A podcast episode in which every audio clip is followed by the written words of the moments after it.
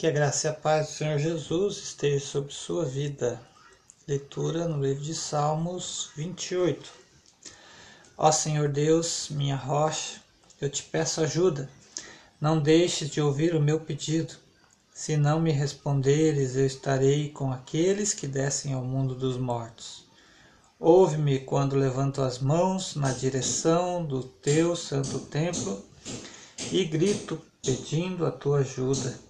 Não me castigues juntamente com os maus, com os que praticam más ações.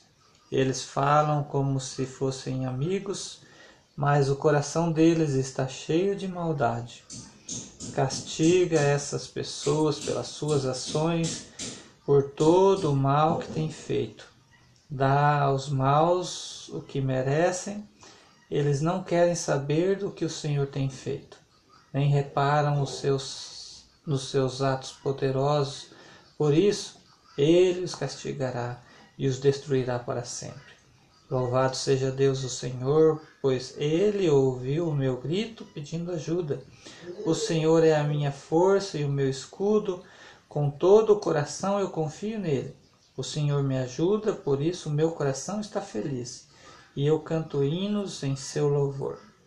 O Senhor Deus é a força do seu povo, o Senhor é o refúgio seguro do rei que ele escolheu.